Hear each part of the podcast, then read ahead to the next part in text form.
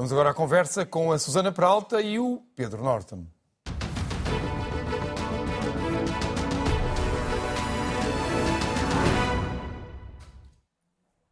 Ainda não há acordo entre governo e médicos. As negociações prosseguiram ao longo do dia de hoje, após avisos de que novembro poderá ser um mês muito complicado para o Serviço Nacional de Saúde.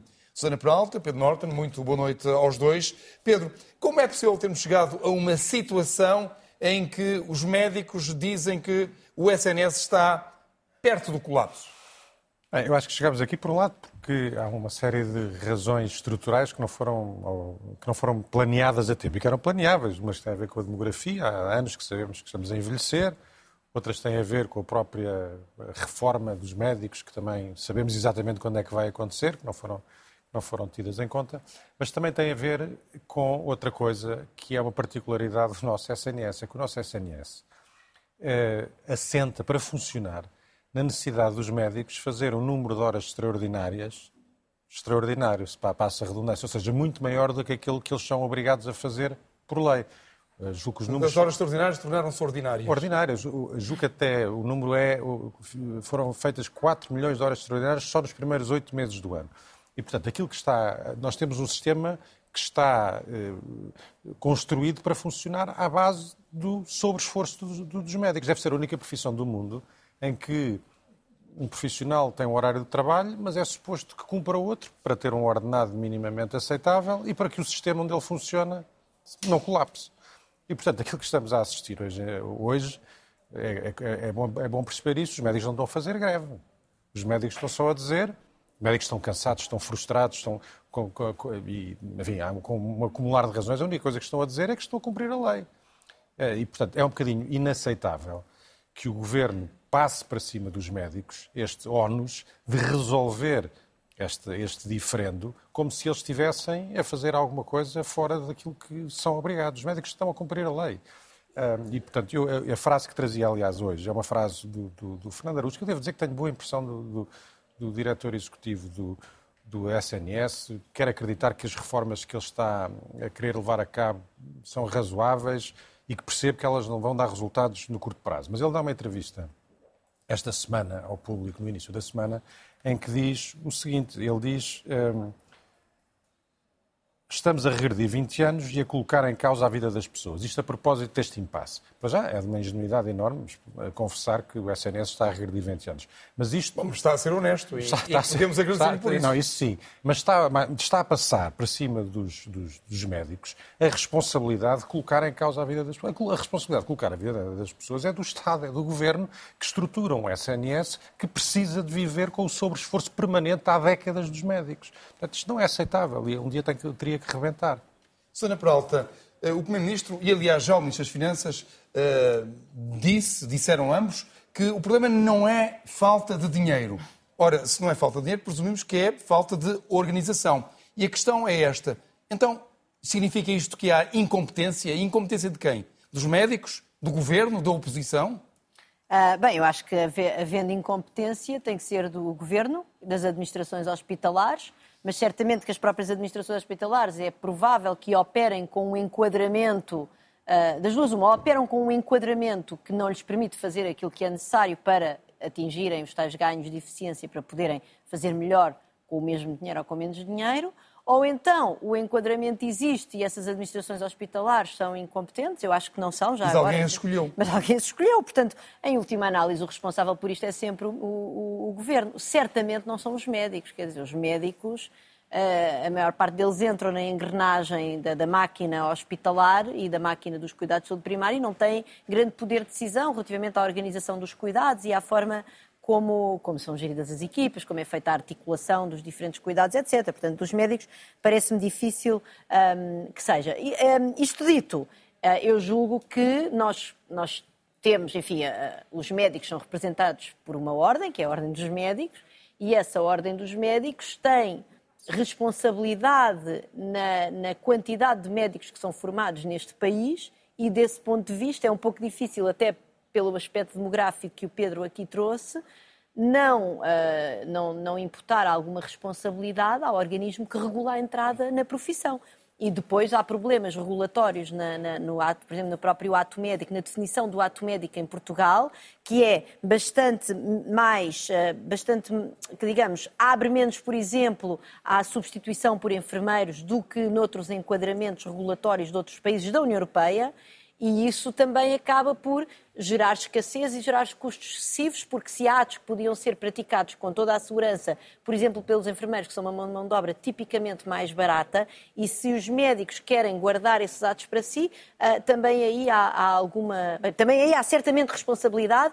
E aí eu não, acho que não é, é não é certamente dos médicos individuais no sistema, mas é de, de uma organização, enfim, que tem, que tem a sua responsabilidade, no fundo, ao querer guardar para si o controle do acesso à profissão, naturalmente limitando, e também o controle dos atos que são exclusivos dos médicos, acaba naturalmente por também não, não facilitar, uh, não, não facilitar esta flexibilização que nós precisamos no Serviço Nacional de Saúde. Talvez eu pudesse agora mostrar o meu gráfico, eu julgo que é bastante interessante, precisamente porque mostra uma ineficiência da utilização dos recursos do Serviço Nacional de Saúde. Portanto, o que nós estamos a ver no gráfico é a evolução ao longo dos anos do, uh, do peso das pulseiras azuis, verdes e brancas, ou seja, dos casos, vamos dizer, não urgentes que chegam às, aos serviços de urgência e antes de eu comentar especificamente os números, queria dizer o seguinte: em primeiro lugar, isto nunca é culpa dos utentes. Os utentes vão aos serviços de urgência porque não têm alternativa nos cuidados de saúde primário, em, primários, em primeiro lugar. E em segundo lugar, também é importante percebermos que nem todos estes casos são necessariamente não urgentes, porque a pessoa pode, por exemplo, ter uma dor aguda que possa indiciar, vamos dizer, um ataque cardíaco e por isso deve ir às urgências e depois, chegando lá, se na triagem se verificar que de facto não é um problema cardíaco, de repente tem uma, uma pulseira verde, mas essa pessoa devia, devia ir às urgências hospitalares. Portanto, também não podemos cair no erro de dizer que todos estes casos uh, destas pulseiras que na triagem de Manchester surgem como casos não urgentes, na, no momento da decisão do utente de ir às urgências, não foi a boa decisão. Até porque o uh, utente não é médico e não sabe avaliar. O utente não é, é médico é e, portanto, nós queremos que as pessoas com uma dor aguda, por exemplo, vão às urgências e depois podem chegar lá e de repente a dor aguda não é nada, não é? Portanto, uh, é importante também salvaguardar isso. Ainda assim, nós vemos ali um aumento de 20 pontos percentuais nos últimos 10 anos. Portanto, neste momento, o peso das, das pulseiras não urgentes, ou seja, das eh, verdes, azuis e brancas nos serviços de urgência é superior a 50% e era de 30 e pouco por cento há 10 anos. E isso significa que, de facto, que alguma coisa de muito, muito errada está a acontecer nos cuidados de saúde primários.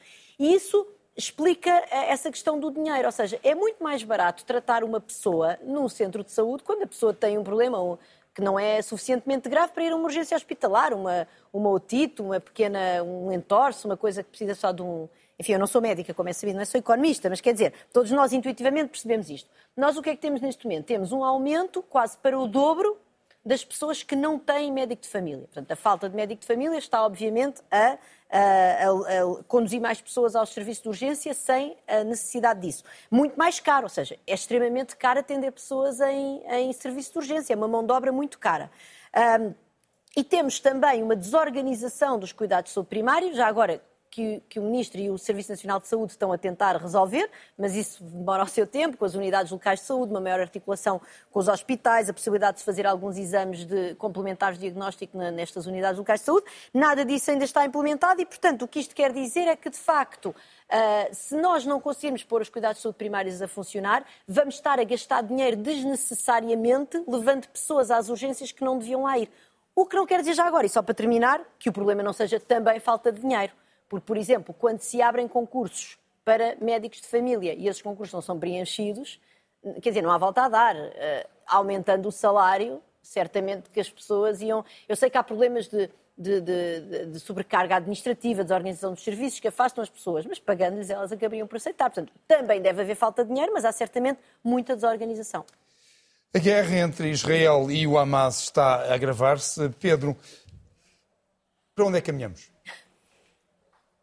Um avançado conflito? Muito, tô, sim, eu estou muito pessimista com isto. Ver, há aqui um, um, um, paradoxo que é o seguinte. Nós somos todos, enfim, se conversássemos aqui os três, somos capazes todos de concordar num, num, conjunto de princípios genéricos, ou seja, todos concordaremos que Israel tem direito a existir, que Israel tem direito a defender-se, até tem a obrigação de se defender, julgo que provavelmente concordaremos que essa, esse direito a existir e esse, esse dever de se defender passa pela necessidade de eliminar um grupo terrorista cujo principal objetivo, professo, é a eliminação do Estado de Israel.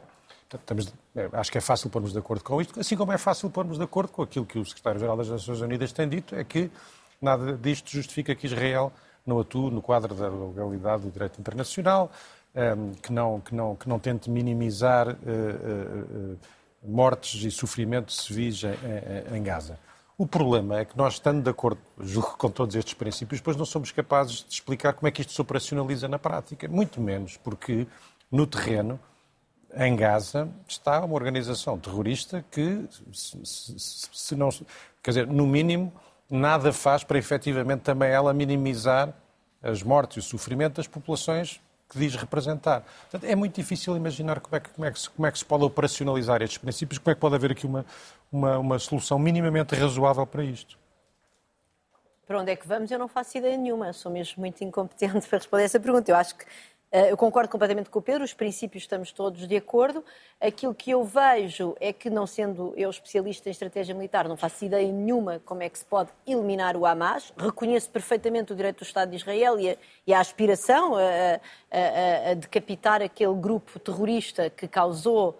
Uh, causam um sofrimento. Enfim, os ataques do dia 7 de outubro foram o maior ataque a, população, a populações uh, judaicas desde a Segunda Guerra Mundial, concentrados num só dia, portanto, uh, e é um vizinho muito perigoso, portanto, eu percebo perfeitamente que o Estado de Israel tenha que se defender desse vizinho. Agora, aquilo que me é dado ver enquanto observadora, digamos, enquanto cidadã, que eu estratégia militar não percebo mesmo nada, mas o que eu vejo são civis inocentes a serem bombardeados, com falta de acesso a, bens básicos, como água, estamos a falar de água.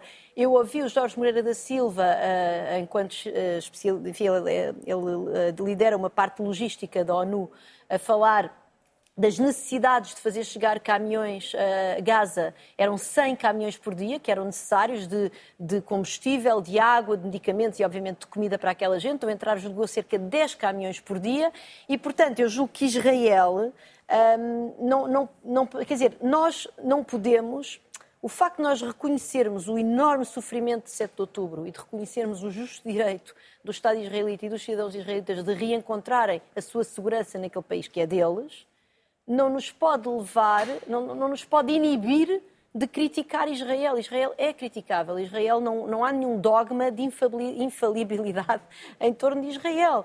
E, de facto, eu julgo que aquilo que está a acontecer neste momento em Gaza é perfeitamente inaceitável e tem que haver uma maneira de proteger aqueles civis. E, e esperemos de Israel, até pelo seu, eh, pela sua natureza democrática, de, que consiga rapidamente uh, fazer isso acontecer. Pedro, qual é o seu número da semana? O meu número, um, espantosamente, é um ponto de interrogação. E explico porquê. Um, na verdade, é a estimativa que o Governo tem sobre os custos do Mundial 2030. A ministra Ana Catarina Mendes foi interrogada esta semana no Parlamento sobre isso mesmo e disse, e cito, que é cedo para falar sobre esse tema. E é cedo porque, à última hora, juntaram-se à candidatura portuguesa, como é sabido, Marrocos, Argentina, Uruguai, Paraguai, e, portanto, é, é uma forma de dizer que não se sabe. Não se sabe. E, portanto, estamos. Isto era normal se nós estivéssemos agora a preparar a candidatura para o Mundial 2030, mas não só entregamos, como já ganhamos. E, portanto, quer dizer, nós repetimos os erros. Eh, eh, nós eh, organizamos o Euro 2004, que foi um desastre do ponto de vista financeiro.